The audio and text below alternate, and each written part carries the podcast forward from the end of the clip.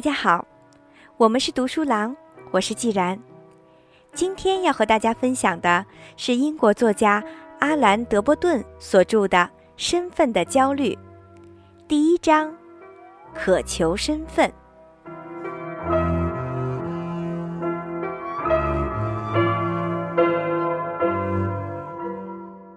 追求显要的身份。人为什么要追求显要的身份呢？对此问题的回答已经达成了一些共识。总而言之，无非是起财、求名和扩大影响。然而，有一个显然不为权势规则所关注的字眼，却更能准确地表示我们心中的渴望，那就是爱。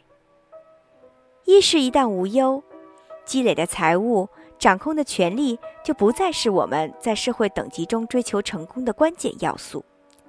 我们开始在意的其实是显要的身份为我们赢得的爱。金钱、名声和影响，只能视为爱的表征，或者是获取爱的途径，而非终极目标。爱这个字眼，一般用于。表示我们想要从父母或爱人那里得到的东西，怎么可以用来描述一种我们求之于社会，并且受制于社会的诉求呢？也许我们应该同时在家庭、两性和社会三种范畴中寻找爱的定义，把它视为一个人对于另外一个人的尊重，以及对其存在的关注。获得他人的爱，就是让我们感觉到自己被关注，注意到我们的出现，记住我们的名字，倾听我们的意见，宽恕我们的过失，照顾我们的需求。因为这一切，我们快活的活着。你可以认为与社会身份相关的爱，有别于两性之间的爱，譬如它不具备有性的成分，婚姻也不是其归宿。而且，其施予者也通常附带着目的。然而，你并不能否认这种爱的接受者一样能够沐浴在他人关怀的目光里，倍感呵护，就像忘情于爱河中的情侣那样。我们惯常将社会中位尊权重的人称之为大人物，而将其对应的另外一种极端称之为小人物。这两种标签其实都是荒谬无稽的，因为人既以个体存在，就必然具备相应的身份和相应的生存权利。但这样的标签所传达的信息是显而易见的：我们对处在不同社会地位的人区别对待。那些身份低微的人是不被关注的，我们可以粗鲁地对待他们，无视他们的感受。甚至可以视之为无物。由于身份卑微所带来的影响，不应该仅仅在物质层面上进行思考，他们的痛苦也很少，只是一种物质意义上的不如意。相反，只要能够维持生计，他们的痛苦就远远不止于物质上的局限了，而主要在于他们意识到了自己身份的低下。危及自尊感。只要不觉得羞辱，人完全可以长期过着艰苦的生活而毫无怨言。比如士兵和探险家们，他们愿意过着一种极其艰苦简朴的生活，其物质之匮乏程度甚于现今社会上最窘迫困苦的群体。然而，他们能熬过一切的苦难。为什么会这样呢？因为。他们清楚自己是受到他人尊重的。同样，有显要的身份所带来的东西，也不仅仅局限于财富上。一些非常富足的人，仍然孜孜不倦地聚敛财富，尽管他们所拥有的已经足够供其后五代人所挥霍之用。如果我们坚持以理性的财务试点来分析他们，也许会对他们的狂热感。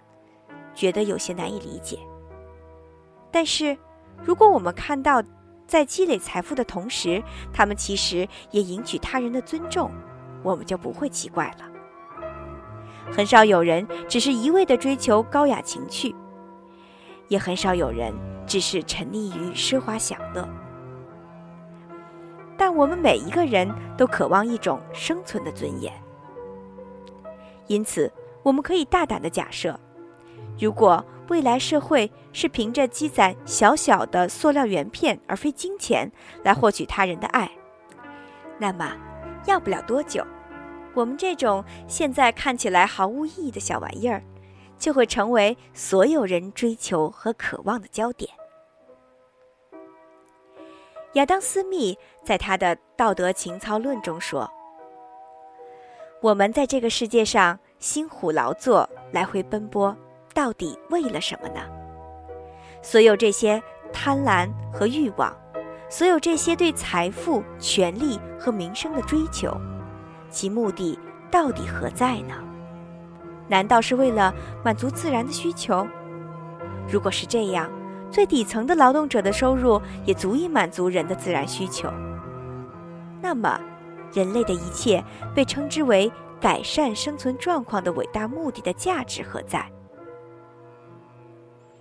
被他人注意，被他人关怀，得到他人的同情、赞美和支持。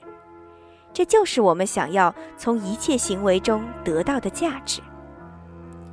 富有的人忘情于财富，是因为财富能够自然而然地为他吸引世界的目光。穷人则完全相反，他们以贫穷为耻，他们感觉到自己生活在世界的目光之外。一旦感到自己被世界所忽略，人类天性中最强烈的欲望。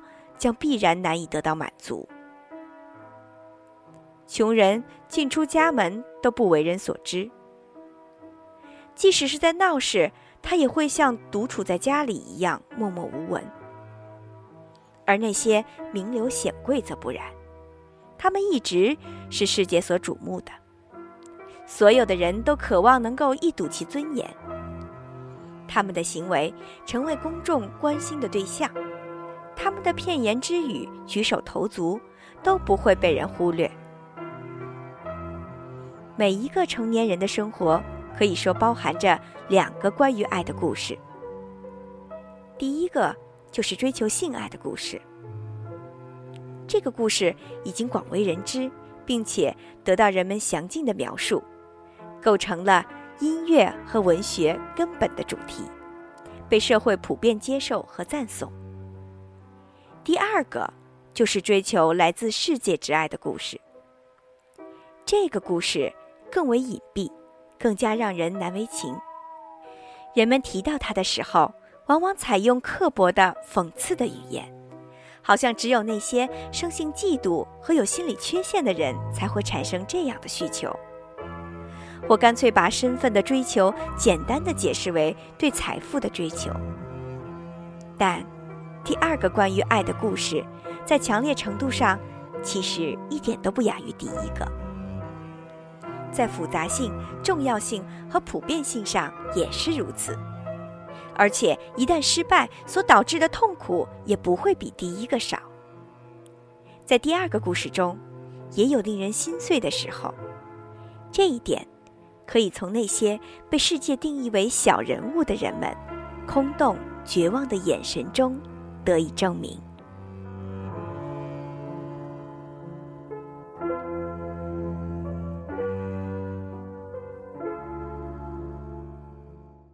爱的重要性。威廉·詹姆斯在《心理学原理》中写道：“如果可行，对一个人最残忍的惩罚莫过于此：给他自由，让他在社会上逍遥，却……”又视之为无物，完全不给他丝毫的关注。当他出现时，其他的人甚至都不愿意稍稍侧身示意。当他说话时，无人回应，也无人在意他的任何举止。如果我们周围每一个人见到我们时都视若无睹，根本就忽略我们的存在，要不了多久。我们的心里就会充满愤怒，我们就能感觉到一种强烈而又莫名的绝望。相对于这种折磨，残酷的体罚将变成一种解脱。爱之缺乏如何影响我们呢？为什么被人漠视能让我们如此的愤怒和绝望？乃至最残酷的体罚，对我们来说都可以是一种解脱。他人对我们的关注之所以如此重要，主要原因便在于人类对自身价值的判断有一种与生俱来的不确定性。我们对自己的认识，很大程度上是取决于他人对我们的看法。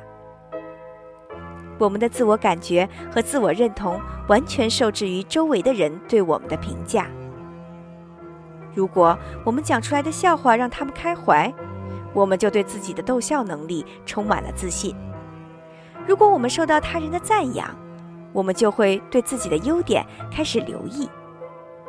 反之，如果我们进入了一间屋子，人们甚至不屑于瞥上我们一眼，或者当我们告诉他们我们的职业时，他们马上表现出不耐烦，我们很可能会对自己产生怀疑，觉得自己一无是处。当然，在一个理想世界中，我们可能更为坚强一些，不管别人是否在意我们。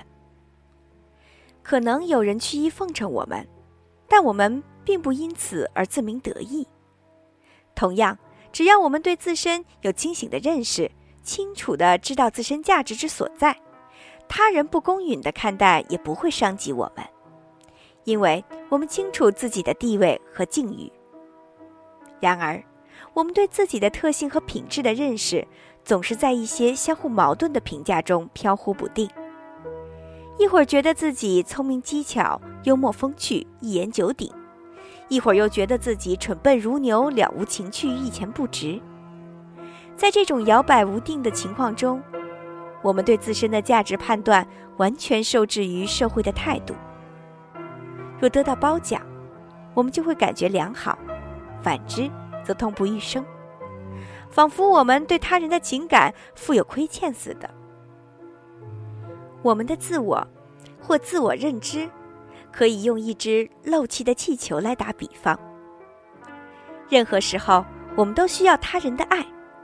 对于气球而言，便是源源不断的氦气，来填充自己的内心，而经不起哪怕针尖麦芒大的刺伤。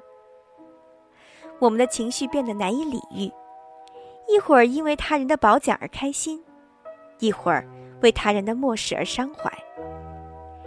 同事的一句心不在焉的问候，几通没有应答的电话，就可以使我们闷闷不乐。而如果有人记住了我们的名字，或者送来了一只果篮，我们又会觉得生活洒满了阳光，人生何等惬意。